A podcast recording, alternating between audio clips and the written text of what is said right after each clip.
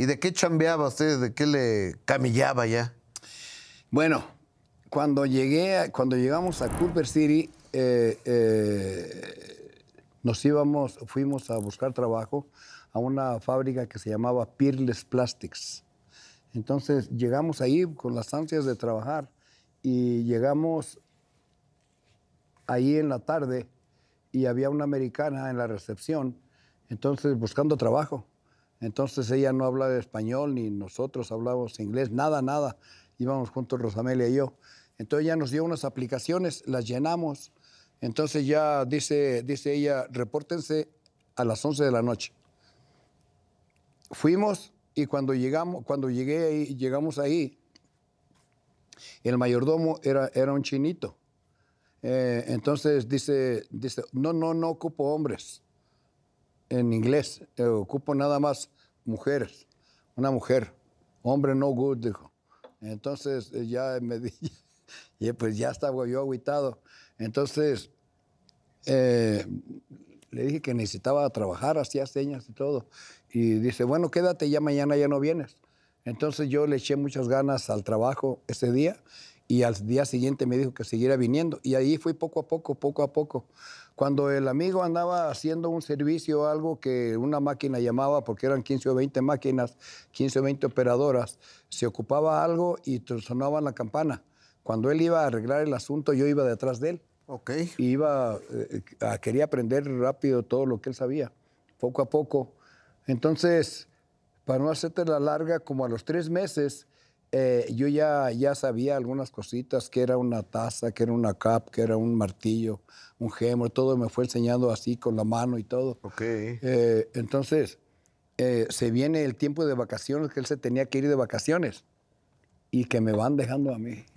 De encargado. de encargado, sí. Entonces ya ahí fui, fui agarrando experiencia poco a poco y, y ya cuando decidimos salirnos de ahí, ya fui a otra fábrica igual y entonces ya agarraba posición también. Entonces, eh, en eso trabajaba en fábricas de plásticos. Hasta que, hasta que sucedió lo de las fotografías y, que yo pensé que ser fotógrafo era un trabajo muy bien pagado y fue cuando me dediqué a, a la fotografía. Oiga, Pedro, a ver, aquí al leer esto, veo que con unos botones que le dan usted gana 14 mil dólares. ¿Qué botones? 14.600 dólares. Eh, eran botones alusivos a las Olimpiadas de 1984. Ok, de Los Ángeles. De Los Ángeles, del Sports Arena de Los Ángeles. Ok. Ahí por la Figueroa y, Exposition Boulevard. Eh, eh, ahí se hicieron las Olimpiadas. Entonces, Lupillo, como siempre ha tenido mucha iniciativa, él en ese tiempo andaban menudos muy famosos, los menudos, en esos años.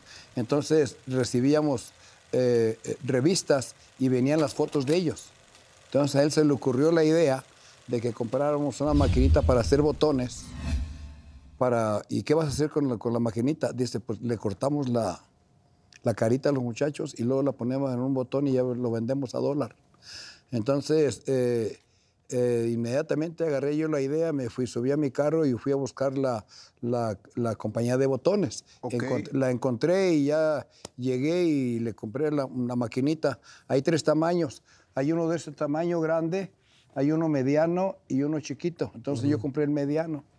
Entonces ya me dice la persona que andaba ahí limpiando, me dijo, ¿qué carro traes? Le dije, traigo un, traigo un, un Chevrolet. ¿Viene solo? Sí. Eh, ¿Está vacío? Sí, está vacío. ¿Traes 40 dólares? Sí, y le di 40 dólares. Entonces fue y me llevó dos tambos de 200 litros llenos de botones defectuosos. Ok. Y el, el, defecto de cada botón era que cuando caía la foto, caía el plástico y en lugar de sellarlo, quedaba medio chuequito.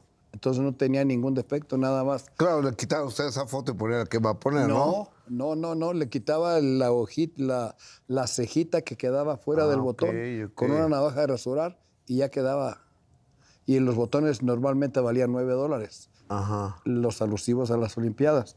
Entonces ya puse a, a Pedro, puse a Lupillo, puse a Gustavo con una navajita de rosar cada uno a limpiar los botones. Entonces se vinieron las Olimpiadas y nos fuimos.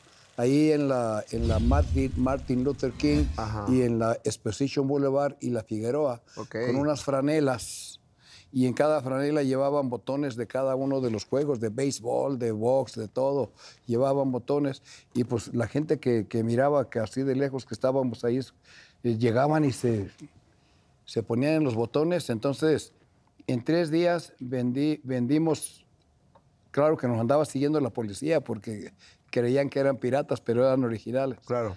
Ah, nos andaban siguiendo la policía, pero eh, 14.600 dólares en tres días de Olimpiadas.